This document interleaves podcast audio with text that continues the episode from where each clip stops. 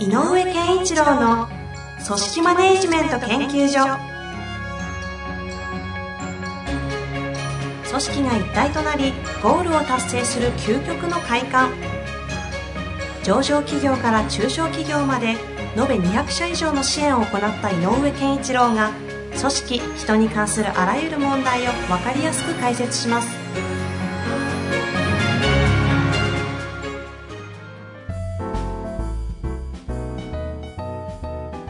こんにちは、遠藤和樹です。井上健一郎の組織マネジメント研究所。井上先生、よろしくお願いいたします。よろしくお願いいたします。さて、今日はですね、はいえー27歳の起業家の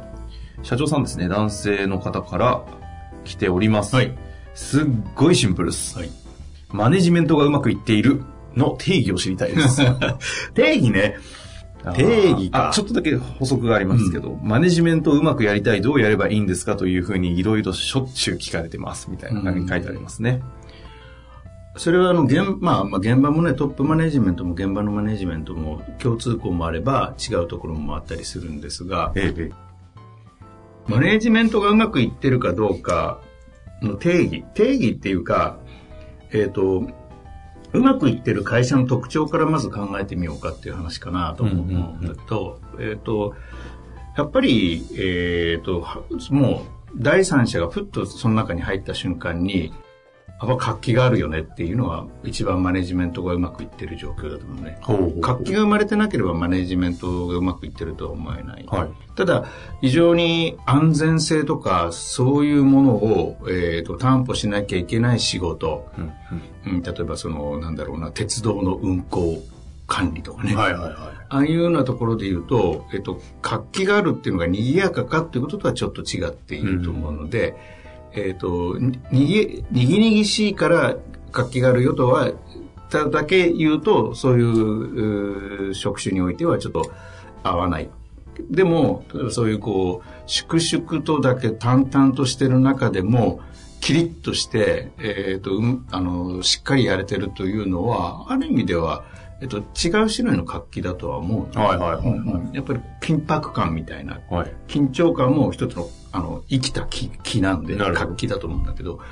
だからそういう意味では、あの、もう空気を見ればわかるかなって、うまくいってるかどうかね、うんに思います。じゃあ、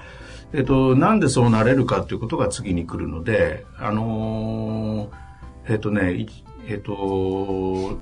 やっぱり、じ、なんていうのかな、こう、自分で判断して自分で動くっていうことが、えーしっかりできている組織だと、やっぱり活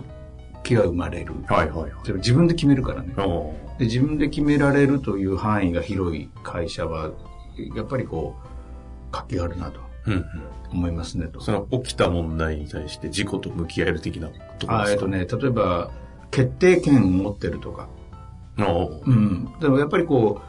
例えばさ、あの、こうなんていうのかな、あの、ベンチャー系の企業って、はいなんか活気あるじゃないって思うんだけど、そうですね。それでやっぱりこう、若いね、30前の人が、え、そんな権限を持ってるんだっていうぐらいに。発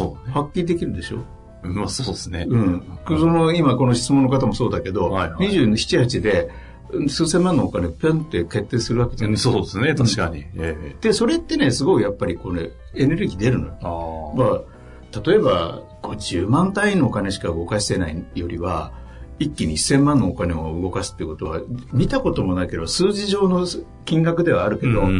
大きさは感じるし、なるほどね。そこの影響度のの広さとか、世界の広さみたいなはい。可能性が広がるとか、いろんな意味で広いものが感じるので、あやっぱりあの自分のやってることの、なんていうのかな、あの、世界観の広さみたいなのにつながるんじゃないかなと思うんですよね。はいだからやっぱりそれが一番大事。となると、マネージメントがしっかりできてるっていうのは、やっぱり自己決定、自己判断できる人間がどれだけいるか。うんうん。これをどう育てたかが、マネージメントがうまく機能してるかどうかにつながるのかなと。なるほど。あの、し非常に抽象的な概念から言うとね。うんうんうん。で、で、えっ、と、しっかりと業務が、えー、と遂行されるっている状態を作るっていうのもマネージメントが機能している状況なんだけど、はい。コントロール下においてそうなってるというのも、まあ一つの、一つの完成形のステップだけど、やっぱり、ここでいうマネジメントどうしたらいいですか？あの、その上に、そのさらに進んだところを見なきゃいけないなと思っていて、えっ、と、例えば業務を教えました。こうやるんだよって言って徹底して、えっ、と、守られたルール通りに動く人たちが5人できました。なので、えっ、と、不良率は下がりました。うん、みたいなのもマネジメントが聞いている、まあ、ファースト、セカンドステップぐらいだから、うんうん、で、次を見なきゃいけなくて、それは今度は何かポンとイレギュラーが飛び込んだ時にも、彼らが、現場がパッと自分たちで反応して、それを処理できる状況にしなきゃいけないと思う。うんうんうん、つまり、だからそのイレギュラーが飛び込むということに対して、どれだけ、うん、えっ、ー、と、判断できて的確な動きになれるか。うんうん、これができてるかどうかが、マネジメントが効いてるかどうかの次のステップだと思う。うん、だから、まあ、いずれにしても自分たちで行動できるってことなんだけど、的確な行動ができてるという、行動ね、だから、総合的な定義で言えば、えっ、ー、と、一人一人の動きが的確な、あの、状態になっていることだと思う。一人一人の動きが的確になっている。的確な動きができること。はい、その状態を作っていることはマネジメントが機能しているというんだと思う。この的確っていうのはどういう状態を的確あだから今言ったように、基本ルールがしっかり守られているという、あの、基本からスタートして、イレギュラーな場面に対しても、より的的的確だであろう答えを見つけることができるって言ってる。ああ、うん。で、それは、あの、指示命令じゃなくね。うん、うん、うん。自発的に、内発的に。これ、そういう、こう、一人一人が的確な動きをイレギュラー問題に対してもできちゃう組織になるための条件は、そこだよね。まあだから、あの、一人一人が常に自分たちの仕事のあの、目的感、意味合い感とか、そこが分かってなきゃまず価値観に落とし込まれないので、判断ベースがない、基準がないってことになる、うんうん、だからやっぱり目的、意味、自分たちの仕事の意味とかっていうものをちゃんと明確に理解していることが前提なので、やっぱりマネジメントする側、マネージャーの側にいる人たちは、マネジメントっていうのは、えっ、ー、と、形、行動そのものだけを教えることではなくて、その背景にある意味、価値観とか、えー、行動の指針とか、うんうん、そういうものを徹底させること、そういう精神的な基盤をちゃんと作るっていうのかな、フィロソフィーを持つっていうのかね、なんかそんなようなことをまずすること。でその上で、えっ、ー、と、意見交換が十分できる。つまり、言ってもいい状態を作ってあげる。はい、はい。まあね、Google の精神的安定性ってよく言うけど、うん、心理的安定性か、うん、あれもだって別に、えっ、と、安心感を持って穏やかにいられますよっていうんではなくて、あの、いろんなことにトライしてもいいと、言ってもいい、やってもいいっていう安心感なんだもんね。うんうん、だからそういうようなことは、あの、そういう、えっ、ー、と、トライアンドエラーをすることに対して、えっ、ー、と、価値観とか目的感を失っていないんであれば、OK よっていう状態をどんどん提案しなきゃ、あの、なんていうのか、してあげなきゃいけないかな。この目的感っていうのはものすごい大事でありながらも、うん、目的を掲げる難しさというか、ね、そこをやっぱりこう、抽出しきれなく、ねという、ここはもうなんか。これね、でもね、はい、もうね、中、本当に作る、もう、あの、ちゃんと言葉にしなきゃいけない時代だなってそうですよね。うん、やっぱり世の中はもう、えっと、機能とか役に立つっていうベースでものを選ぶ時代ではないので。ですね。目的ですよね。うん。意味合いだから。はいはいはい。どういう、この、この、例えば、このメーカーはこういうことをやってる会社だという意味を感じるかとか。うんうんうん、なので、ね、あの、機能が多機能なものが売れるっていうことではもう全くないじゃないですか。うんうん、だから、そういうことではないので。なんか目的をちゃんと持っている会社って、うん、その、まあ、社会に対してもそうですけど、この問題というものをしっかりと捉えてるじゃないですか。うん、この目的ないと問題が問題にしてこう捉えられなくて。あのね、問題意識って目的とか、えっ、ー、と、理想像のを描いてるとか、はい、どこに向かうかを描いてない人には問題意識が起きないですよね。だから問題意識何って言った時に自分の目的感がバレるというか、こうあの怖さというか。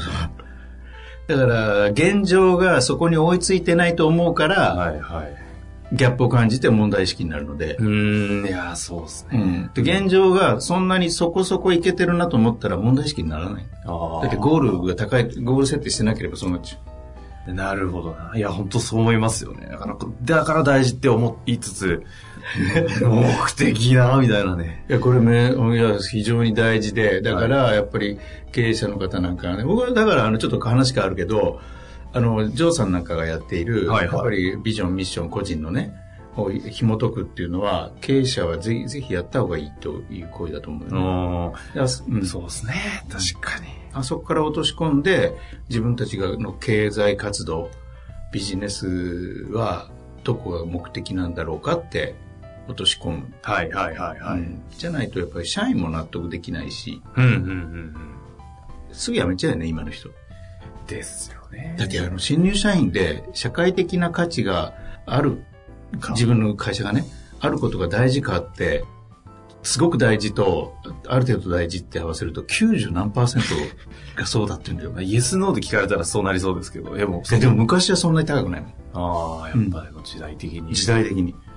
そこが掲げられてないと、自分の意味すらも失いますもんね。働いてる方にとってはね。だから、まあ、あの、そのね、その価値観がどこまでの社会性にになるのかとか、はいはい、とまあ、それこそやってる者同士の非常に、あの、プライベートな目的感になる場合もあるかもしれないけど、やってるな、やってるチーム、会社組織が同じ目的感を共有できてれば、えっ、ー、と、あの、この目的感が共有できてるっていうのは、もしかしたら、マネジメントがうまくいってるっていうことの一番上位概念に来るのかもしれない。定義のね。うん。うん。いやー、なるほどね。うん、そうっすよね。まあ、本当にこの目的の話するとみんないつもこう、ふわーっと、もわーんとして皆さん帰っていくっていうね。結局、じゃあどうすればいいのかな かなか、なかなかね、出せないですからね。でもこれはね、あの、考えないといけない。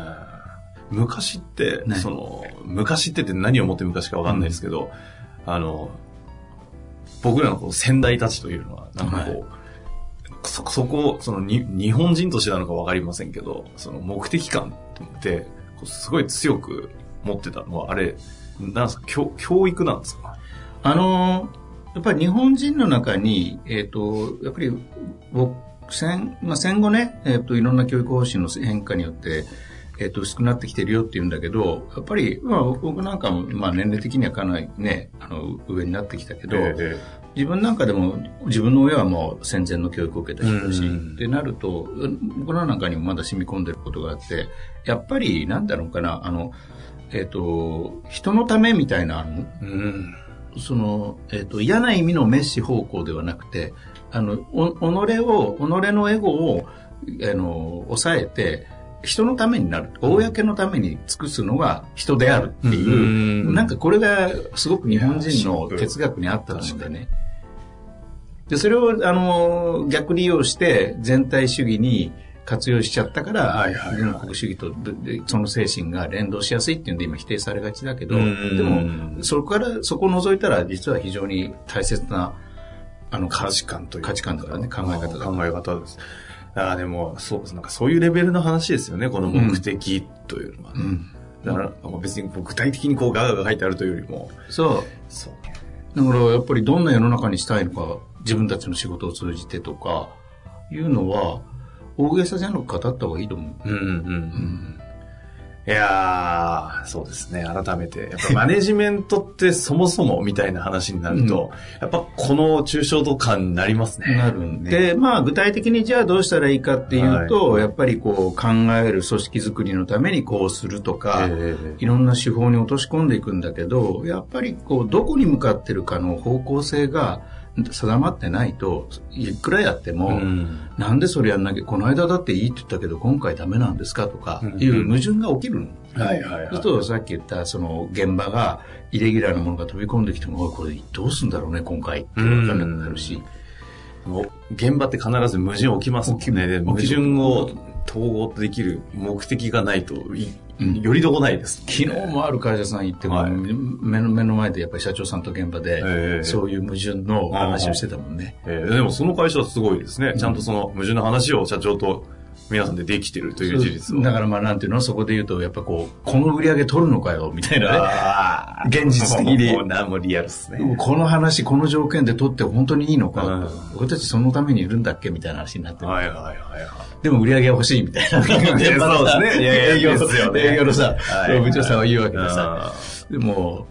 そうかとかね。ーうんうん。なんか、社長さんも、俺たち、いや、俺はそんなの欲しくないなとかね。ええでもなかなか、うんそうそうそうなんか面白い社長さんでねす。そういうことが大事だと思う。はいはい。まあということですかね。うんちょっと久々にそもそも論系になりましたが、はい。たまにはね、こういうちょっとバクッとした大きい質問も、そうですね。ちょっと皆さんでなんか考えるときにね、えいいんじゃないかなとえ思いますね。ひ質問をさらにお待ちしております。はいというわけで、井上先生ありがとうございました。ありがとうございました。